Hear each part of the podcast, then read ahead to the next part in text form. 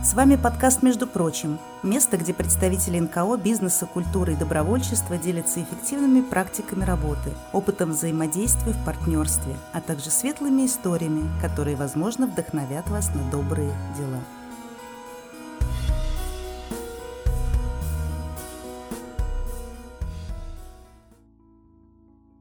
Здравствуйте, дорогие друзья! Мы рады приветствовать вас на очередном подкасте «Мир да лад» между прочим. Между прочим, и совершенно не случайно, а специально у нас сегодня замечательные гости. Они приехали на запись этого подкаста специально из Москвы. У нас сегодня в гостях спортивно-культурный клуб «Ангард». И я представляю Григория Чивикова, руководителя и тренера клуба «Ангард». Добрый день уважаемые слушатели. И Светлану Павликову, руководителя инклюзивной секции в клубе. Добрый день. Григорий, для начала расскажите, пожалуйста, о клубе. Что это, чем занимается, чем особенный? Наш клуб начал работать в 2015 году как секция спортивного ножевого боя. Но с 2015 года прошло уже немало лет. И за это время нам удалось очень сильно развить нашу идею. Команда, которая была в начале клуба, продолжила работать над его развитием. И в результате через 8 лет в нашем клубе есть 4 основных направления. Это спортивный ножевой бой, современный мечевой бой, исторические танцы и инклюзивная секция по современному мечевому бою. Как много людей сейчас занимается в вашем клубе? В 2022 году в нашем составе под Новый год было более 100 человек – Понятно, что сейчас летний период, поэтому число занимающихся уменьшилось.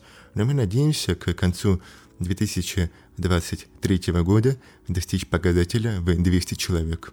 Ну, это ведь очень необычное направление, по большому счету, да, единоборство с оружием. Для чего это людям? То есть вот объясните, пожалуйста, чем современный мечевой бой отличается там от какого-то исторического? И как люди приходят? Через как раз исторические занятия, через э, объединения, которые занимаются реконструкциями? Или вот что это? Современный мечевой бой — это дисциплина, которая была создана в России около 10-12 лет назад. В историческом средневековом бою поединки проходят с использованием стального оружия, с использованием стальных доспехов. В современном мечевом бою используется мягкое оружие и мягкая защита. Это делает эту дисциплину более безопасной и доступной для детей. В современном мечевом бою очень низкий порог вхождения. Им могут заниматься дети от 5 лет и взрослые, наверное, лет до 65, пока им позволяет здоровье. И это делает современный мечевой бой очень доступной дисциплиной для всех слоев населения, включая лиц с ограниченными возможностями здоровья.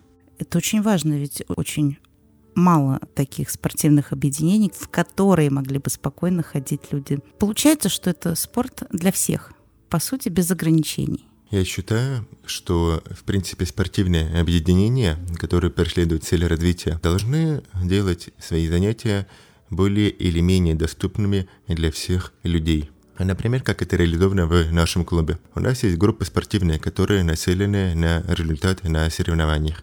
Понятное дело, что нагрузки там довольно большие, и не всякий человек готов справляться с такими нагрузками. Но наша инклюзивная секция она предоставляет возможность заниматься людям, которые по состоянию здоровья не готовы выдерживать спортивные нагрузки.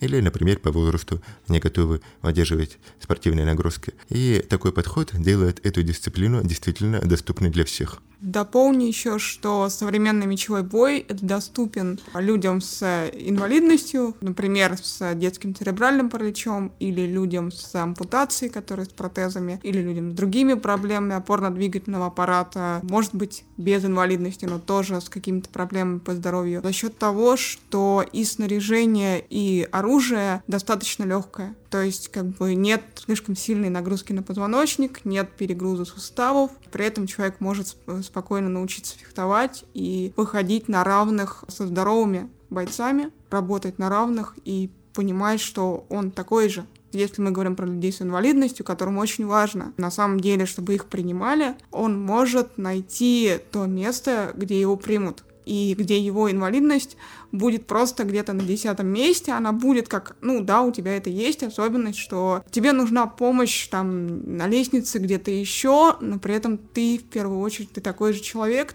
ты можешь самореализоваться, ты можешь что-то сделать, ты можешь быть, как, например, вот в нашем клубе, ты можешь быть не только бойцом, ты можешь не просто ходить заниматься, да, но если хочется, ты можешь стать судьей в современном мечевом бое и судить при этом бои здоровых, при этом судить э, чемпионаты России, мира, то есть турниры высокого уровня наравне с другими, а начиная от детей, заканчивая бойцами топовыми.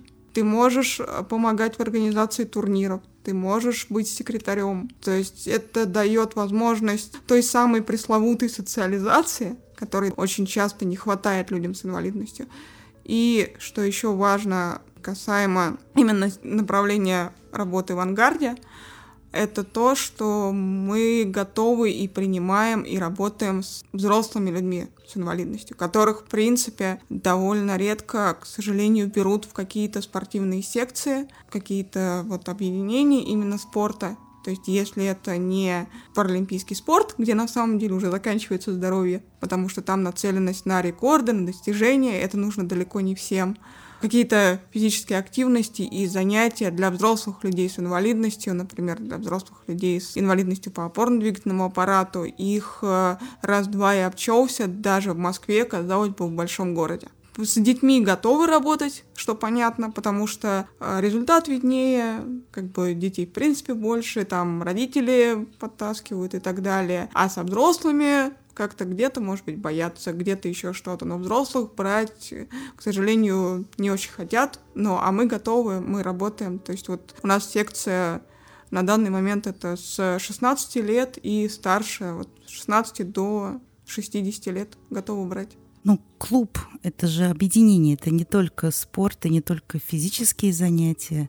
Правильно я понимаю, что вы и собираетесь все-таки обращаться и к истории, и к танцам, и с этим что-то связанное. Расскажите? В первую очередь клуб — это объединение людей, которые хотят создать мир, создать пространство, сделать его лучше, лучше окружающее нас пространство. И основываясь на этой идее, мы готовы приветствовать у себя самых разных людей с разными идеями и концепциями. Сейчас у нас есть спортивный ножевой бой, современный мечевой бой, исторические танцы. Исторические танцы, они создают культурный мостик между историей и навыками владения оружием. Безусловно, вся история связана с ведением войн, с эволюцией вооружений. Все эти процессы влияли на общество. Процессы, влиявшие на общество, находили отражение в его обычаях, в том числе и в танцах. И если рассматривать проблему детально, мы увидим, что все эти вещи очень плотно, очень тщательно взаимосвязаны друг с другом. Поэтому исторические танцы просто подчеркивают общесть нашего концепта в этом случае.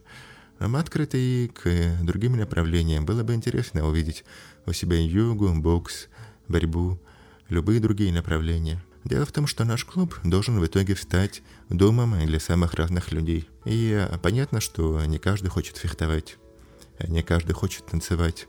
Но я как руководитель вижу возможности в развитии предоставления самых широких вариантов досугового времяпровождения для разных людей. Кто вам помогает? За чей счет? Как вы справляетесь? В начале нашего разговора я упоминал о том, что у нас есть чудесная команда. И единственная поддержка, которую мы получаем, это поддержка членов нашей команды. Только в 2022 году мы были удостоены премии мэра Москвы имени Николая Островского. До этого момента мы существовали исключительно за свой счет, без какой бы то поддержки со стороны. Сильно. Ну, реально сильно. Я знаю, что вы недавно зарегистрировали организацию, наконец. Правильно я понимаю? Региональную общественную организацию? Да. Сейчас мы получили статус юридического лица и думаем, куда этот статус применить. О том, здорово это или нет, мы пока судить не можем. Надо посмотреть, как будет строиться развитие э, нашего проекта с учетом нового фактора. Но об этом мы узнаем через какое-то время. Это я понимаю, что вы попробуете, поузнаете. Да, но надеемся, что это поможет еще больше укрепить и дальше тверже стоять на ногах и дальше идти вперед, развивать наши направления. Расскажите, пожалуйста, о сотрудничестве с вузами. Наша сфера — сфера единоборства с оружием. Это сфера, которая относительно недавно начала развиваться в России. Все это приводит к некоторому дефициту профессиональных, подготовленных кадров, которые готовы вести занятия, преподавать людям, преподавать детям и лицам с ограниченными возможностями по здоровью. Я, как руководитель, вижу наше кредо, нашу идею, как подготовку квалифицированных тренеров, которые имеют опыт преподавания, имеют навыки для преподавания, владеют теорией и методикой преподавания. И мне было очень приятно обнаружить, что к концу нашего восьмилетнего периода существования нам удалось воспитать пять или шесть квалифицированных тренеров, которые имеют государственные дипломы, которые готовы вести занятия. И сейчас я хотел бы поспособствовать трудоустройству этих людей, потому что хорошо обученные педагоги и преподаватели, на мой взгляд, на вес золота. И тем более преподаватели, которые способны и хотят заботиться о здоровье и безопасности своих подопечных. На этом фоне мы стараемся выйти на сотрудничество с вузами и школами Москвы, чтобы открыть в них секции по современному мечевому бою, как наиболее доступному виду единоборств с оружием. В 2022 году нам удалось выйти на сотрудничество со школой номер 1591 в Москве и с университетом имени Пирогова тоже в Москве. Ну, это же правильно, это же здорово, когда люди могут водить своих детей, ну, если мы говорим про школы, да, или дети ходить прямо на своей площадке, и студенты, соответственно, также. Чем ближе к учебе, тем больше шансов, что дойдут, чем добираться еще куда-то, потому что время, возможности. Вы совершенно правы в том, что касается транспортной доступности. Естественно, когда место занятия находится близко к месту учебы, до тренировок добираться очень удобно. Но это не единственный важный фактор для школьников и студентов. Дело в том, что сейчас в России после эпидемии ковида возникла культура обездвиженности. Дети и подростки в ковидный период провели дома около двух лет. И это времяпровождение домашнее стало для них привычным. Они уже не хотят выходить на улицу, не хотят активно двигаться. Для них привычно находиться дома, сидеть на стуле и никуда не ходить. И им хотелось бы вести свою жизнь таким образом. Но физическая активность, тем более увлекательная физическая активность, в которой вы можете представить себя рыцарем, воином, где вы можете взять в руки меч и щит и сразиться с достойным противником, это вещь, которая возрождает в ребенке, в подростке, в студенте интерес к жизни, дарит им вкус жизни, новые ощущения, новые соревновательные вызовы, которые делают его более активным физическим человеком. А более активный физический человек – это человек и более здоровый, более быстрый, более умный, более работоспособный. Так что мне кажется, что важно не только то, что занятие находится близко к месту учебы, но и что происходит на этих занятиях с отдельным взятым человеком. Помимо перечисленного Григорием как бы физических качеств, да, и под прокачки этого фехтования, то есть э, на мечах, да, современный мечевой бой, очень хорошо, очень здорово вселяет в людей уверенность. Уверенность, самостоятельность, решительность в действиях, умение работать в команде, поскольку занятия преимущественно групповые. Там хочешь не хочешь, ты работаешь в команде, даже если это маленькая группа, ты все равно там 2-3 человека, это уже группа, ты работаешь вместе. Когда ты выходишь на спарринг, пусть это учебный спарринг, но тем не менее, ты выходишь и действуешь на площадке сам. Тебе приходится достаточно быстро принимать решение, а куда пойти, а что сделать, а ударить или защититься, а понять, что сейчас делает соперник. Понятно, что все это безопасно, что ни в коем случае нет задачи ну, нанести травму или слишком сильный удар, и что за пределами площадки вот после команды стоп идет абсолютно нормальное дружеское общение, то есть соперничество идет только на площадке во время боя. Но, соответственно, вот все это потом переносится из зала в обычную жизнь. Это помогает школьникам, студентам в учебе. Если мы возвращаемся к людям с инвалидностью, у которых это затворничество дома, оно еще больше, чем два года ковидных у всех. Как говорится, а теперь э, в ковид все почувствовали, как живут большинство инвалидов которые не могут там выйти из дома, да, либо по разным причинам. Соответственно, это возможность просто понять, что ты можешь гораздо больше, чем ты думаешь. Тебе кажется, что нет, но на самом деле постепенно это прокачивается. Могу немножко как бы привести пример свою историю. Я занимаюсь современным мечевым боем уже 6 лет. Начиналось совершенно случайно, мне рассказали, что есть возможность. А хочешь попробовать? Я сказала, хочу, тем более тут без колясок, тут просто на ногах. Это еще больше заинтересовало. И в итоге затянула, в итоге затянула вот настолько, что я стала одним из инициаторов при поддержке Григория инклюзивной секции, потому что хотелось делиться.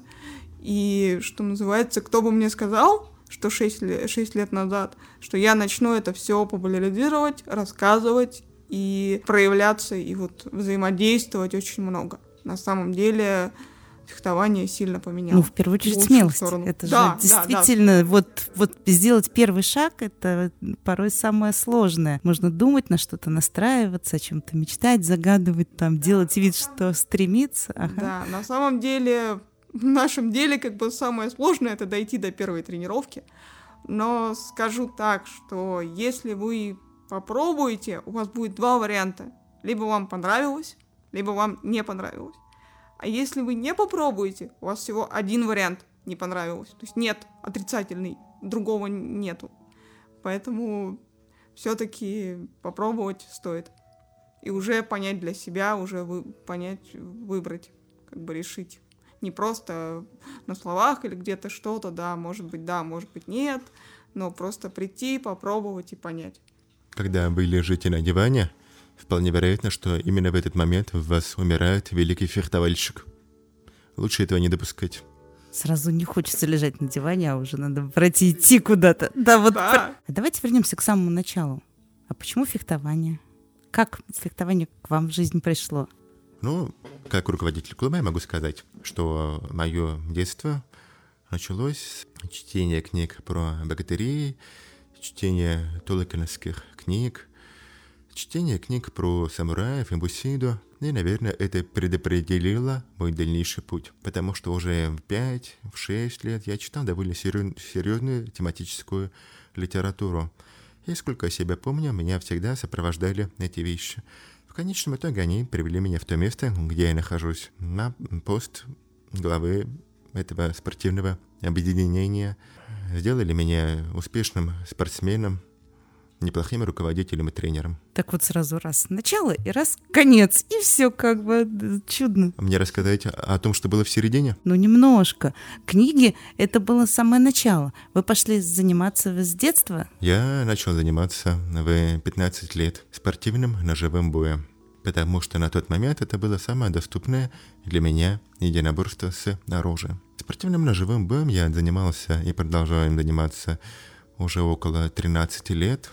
И в 2020 году в мое резюме добавился современный мечевой бой. А в 2016 году кабудо спорт – это направление единоборств с оружием, которое развивается в Беларуси. Там всего 7 видов оружия.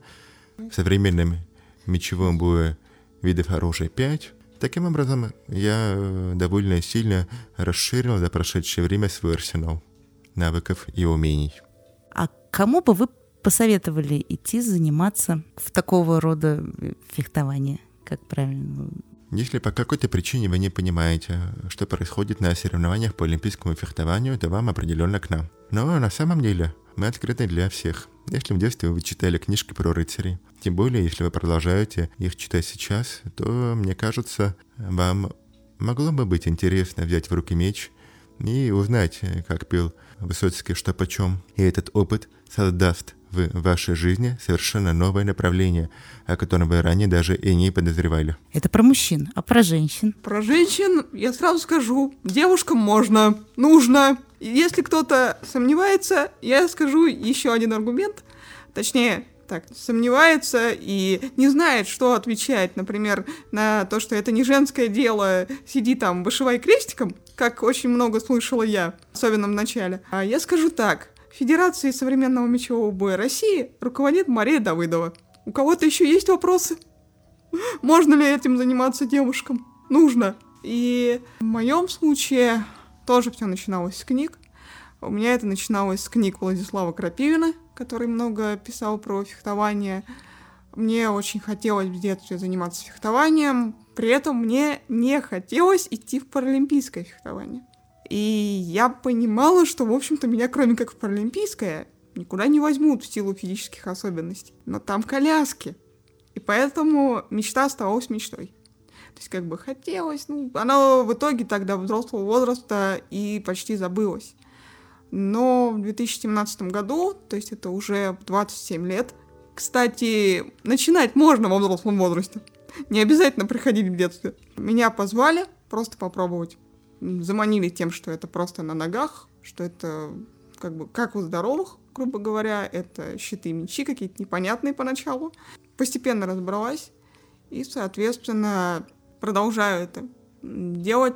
А, возможность а, расширить кругозор очень сильно, поскольку это и общение с совершенно разными людьми, это сообщество, которое тебя принимает, я повторюсь, да, но это правда важно. Это возможность каких-то выездов вместе с клубом, это соревнования, это семинары, это участие в каких-то мероприятиях. То есть это действительно, как уже сказал Григорий, может сильно поменять жизнь в совершенно неожиданную сторону в том числе. Меня, например, это привело в какой-то момент в магистратуру по спортивной психологии, хотя первое образование совершенно не связано с психологией. Без фехтования, без мечевого боя этого бы не было в том, что касается доступности наших дисциплин для женщин. В 2023 году наш клуб получил диплом от Федерации современного мечевого боя за развитие современного мечевого боя среди женщин. То есть вас таких очень мало? Кто занимается с женщинами? Мне кажется, что сейчас наш клуб наиболее насыщен женским составом в сравнении с другими клубами. Возможно, я ошибаюсь, у меня не репрезентативная выборка, но, по крайней мере, мы были удостоены грамоты. Не, ну это здорово. То есть получается, что в клубе есть дети, подростки, взрослые абсолютно разных возрастов, и мужчины, и женщины, и то есть, ну, скажем, инклюзивная да, группа, но при этом спектр абсолютно разных направлений, да, разных заболеваний. Вы объединяете всех. Как относятся, скажем, ваши здоровые спортсмены к инклюзивной группе? Давайте я сначала немножко поясню про инклюзивность и про различные заболевания. То есть все-таки мы сконцентрированы по большей части на э, людях с проблемами опорно-двигательного аппарата. Стоит пояснить, что мы не занимаемся в силу специфики с людьми с э, ментальными нарушениями. Есть определенные ограничения, если у человека заболевание сердечно-сосудистой системы. Скорее, этому человеку стоит выбрать какой-то другой вид физической активности, который меньше нагружает сердце.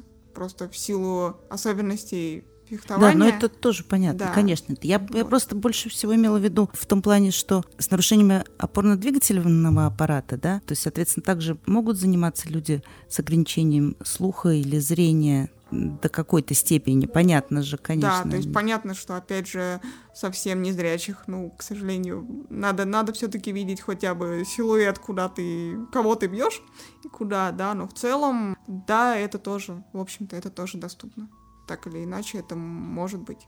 Что касается отношений между спортсменами с инвалидностью и здоровыми спортсменами, наша группа инклюзивная не просто так называется инклюзивной. Инклюзивная группа предполагает взаимодействие между спортсменами с инвалидностью и здоровыми спортсменами.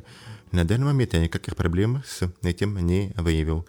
Наши здоровые спортсмены периодически приходят поддержать занимающихся в инклюзивной группе людей – личным примером, советом или каким-то иным способом, в том числе морально, взаимодействие между здоровыми спортсменами и спортсменами с инвалидностью обеспечено. Также я дополню, что, соответственно, какие-то выезды тоже совершенно нормально вместе. Если говорить про общение вне тренировочной, да, но вот, например, агротики, еще что-то, какое-то совместное такое, тоже абсолютно открыто и без проблем. Здесь на самом деле все очень просто. В нашем клубе есть своя спортивная форма, очень красивая, разработанная дизайнером, который уже очень много лет.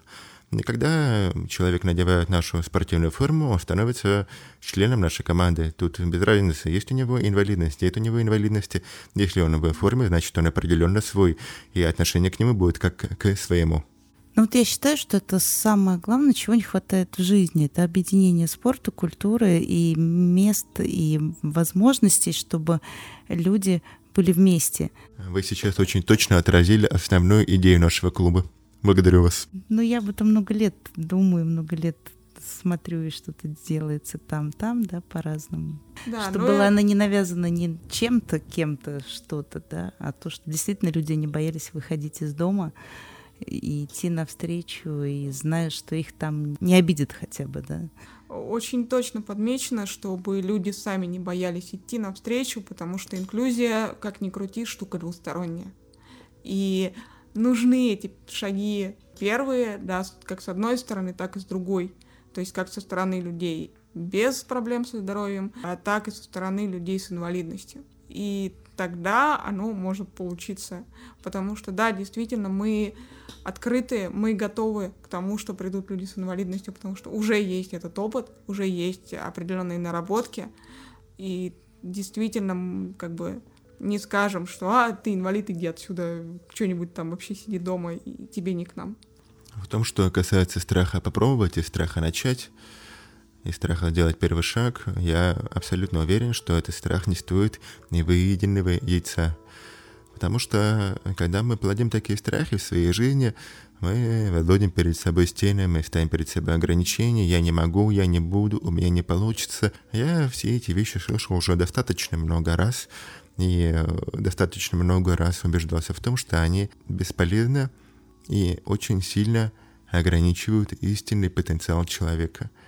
Если вы допускаете мысли, что вы не можете, попробуйте допустить мысли, что вы можете. И потом взвесить их на ладонях снова и снова до тех пор, пока вторая мысль не перевесит первую. И тогда ваша жизнь может очень хорошо измениться. Благодаря небольшой работе над собой. То есть, а, а вдруг получится, как говорил попугай из мультика?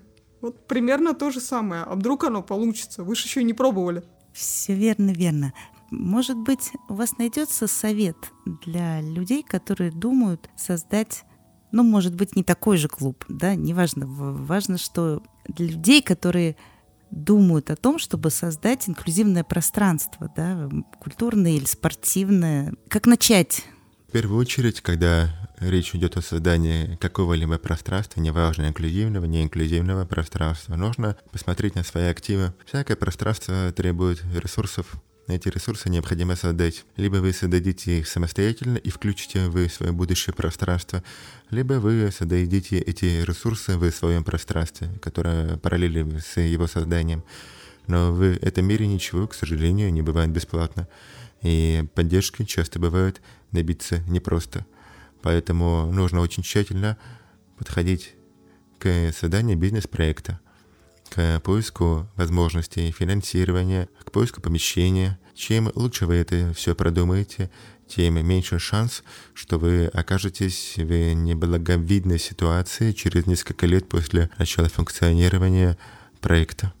И дополню, что ищите команду. И уже начинайте с командой, потому что люди, их поддержка, их опыт, их знания, их умения, которые тоже готовы вместе с вами вкладываться, это очень важно. В одного есть большой риск э, довольно быстро просто перегореть, либо просто не выдержать, ну, общей нагрузки. То есть у нас все-таки там 24 часа в сутках, 7 дней в неделю, и маховика времени, к сожалению, нет. Поэтому команда очень нужна. В рамках функционирования той или иной организации требуется в целом 7 основных специальностей, которые отвечают за различные сферы проектной деятельности. Я не буду их перечислять, но в целом можно поискать информацию в интернете. Важно, что один человек, в принципе, не справляется в итоге со всеми вызовами. Он может быть неплохим организатором, но плохим менеджером. Он может быть неплохим архитектором проектов, но плохим исполнителем. И в рамках функционирования организации нам потребуются все категории людей, которые способны работать над проектами. Кроме того, самая большая ошибка на старте проекта, на мой взгляд, это пренебрежение консалтингом. Если у вас есть э, хорошие специалисты в той или иной области, и в том числе в области реализации проектов, необходимо, абсолютно необходимо посвятить много времени работы с ними. Потому что консалтинг на старте проекта предохраняет вас от крупных ошибок и крупных растрат ваших средств, и без того, вероятно, невеликих. На старте тех или иных проектов рекомендуется не менее 5% бюджета, а лучше, на мой взгляд, больше тратить именно на консалтинг. Я полностью согласен с этим утверждением. Ну, потому что нужно со свои знания направить и сконцентрировать, а еще и скорректировать на движение конкретного проекта, и тогда, если все сложится, и проект сложится. На самом деле, на старте какого-либо проекта человек может предполагать, что обладает знаниями. На самом деле, это предположение часто ошибочно. И не хотелось бы видеть через несколько лет после начала проекта, что многие допущения, многие идеи имели под собой неправильные основания. Совместная работа с уже состоявшимися специалистами от этого действительно предохраняет. Конечно, есть шанс, что у человека действительно есть знания, действительно есть способности, уже есть наработанные навыки работы с людьми, но такие вещи случаются нечасто. Важно понимать, что в проекте вам предстоит командная работа. Если вы по той или иной причине еще не имеете опыта руководства людьми или Просто взаимодействие с людьми может быть весьма непросто. Когда вы встретитесь с кардинальным принятием ваших идей, когда вы встретитесь с конфликтами в коллективе, ведь все эти вещи, они просто разрушают организацию изнутри. И очень важно и на старте, и в последующем, через много лет, твердой рукой держать эти события и не давать им разрушать вас и вашу организацию, и ваши идеи, и концепции изнутри. Спасибо, хорошие советы для начинающих. Их прям хочется отдельно выделить. И вот вы вот сейчас создали организацию, да, официальную, и у вас сейчас начнется новый этап соответственно, изучение, опять же, новых возможностей и новых сложностей и нового всего, да, то есть, как известно, что у вас есть полгода, да, через полгода у вас открывается одна ступенечка, еще через полгода другая, и мы, соответственно, ждем новостей о ваших грантах и субсидиях, а почему бы и нет, на самом деле, на самом деле это ведь очень важно и нужно, это было важно и нужно всегда, как мы не в первый раз уже касаемся этой темы, да, поскольку люди с ограниченными возможностями здоровья зачастую, да, вообще на самом деле в большей части, да, действительно затворники или своей квартиры, или интернатов, или еще, неважно, где бы они ни находились, в любом случае исторически сложилось, что их всегда прятали. Поэтому есть такое воспитание, да, у нас, что они другие. А как? А почему, а что же сделать-то, чтобы не обидеть, не навредить ни на что-то? У нас нет культуры общения на самом деле и культуры безопасного общения с точки зрения А и здоровья, Б и даже нормального поговорить. И какие-то вещи называть своими словами, и это тоже непросто.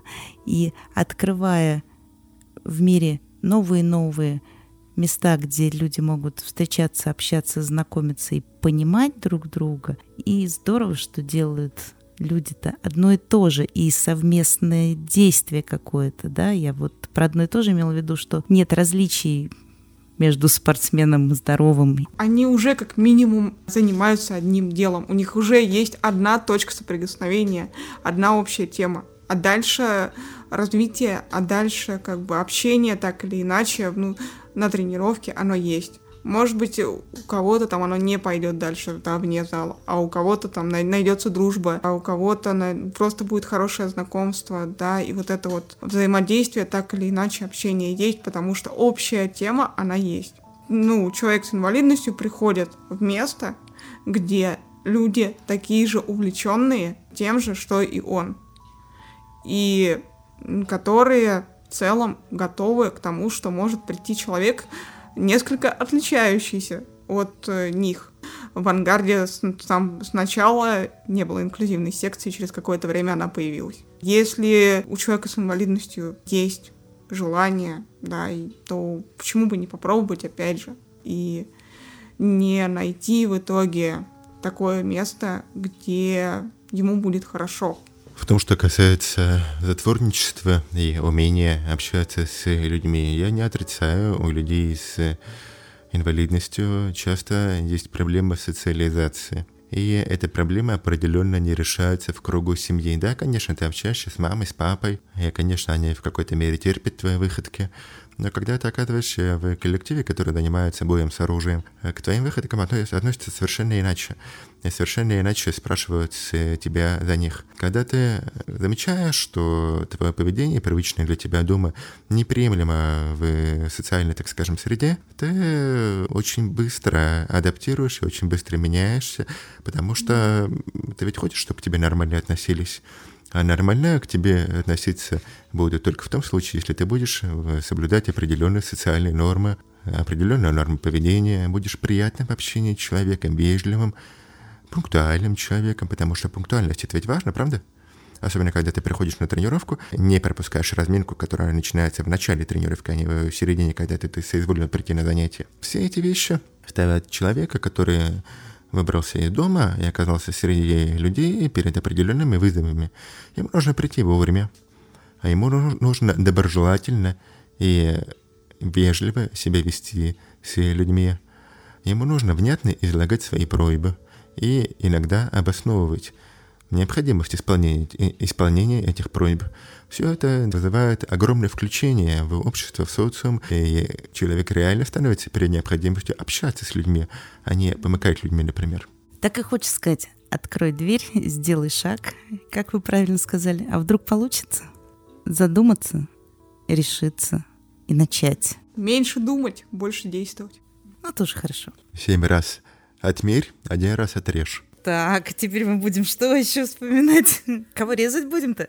Вы никого не режете, у вас мягкое оружие. Мы э, действительно никого не режем, оружие у нас полностью мягкое и безопасное, но просто Светлана апеллировала к «меньше думай, больше действуй», а я апеллирую к совершенно другому сценарию «больше думай, а потом делай тщательно выверенный шаг, и тогда все будет в порядке. Вот так мы и прошлись по культуре еще и по пословиц поговорок, а еще правильного настроения и правильного стремления к достижению цели или следующей ступеньки. Итак, друзья, у нас сегодня в гостях были Григорий Чивиков, руководитель и тренер клуба «Ангард», и Светлана Павликова, руководитель инклюзивной секции в клубе. Спасибо большое, что приехали. Мне кажется, у нас получился очень насыщенный и важный разговор. И главное, что у нас так много точек, о чем еще можно поговорить а еще сколько можно сделать. И я думаю, все сложится, и мы всяко с вами еще встретимся, и вы расскажете о своих следующих шагах в таком важном и нужном обществу и конкретным людям деле. Большое спасибо за приглашение организации Мир Далат. Большое спасибо тем, кто прослушал и узнал что-то новое, как я надеюсь. И да, я надеюсь, что запись этого подкаста была точкой старта для нашего взаимодействия между нашими организациями. Большое спасибо за приглашение и возможность рассказать о нашем клубе. Уважаемые слушатели, если вам интересны тождественно наши идеи, найдите нас в социальных сетях по слову «Ангард». Поддержите нас. Приходите к нам на занятия, и, может быть, нам удастся вместе сделать что-нибудь очень интересное, которое останется на страницах истории нашей Родины. Друзья, если вам понравился наш подкаст и наши гости поделились с вами полезным опытом и навыками, поддержите нас. Переходите на сайт Центра Мир Далат – Ссылка в описании. И подпишитесь на любую сумму ежемесячной поддержки, чтобы о добрых делах узнало как можно больше людей.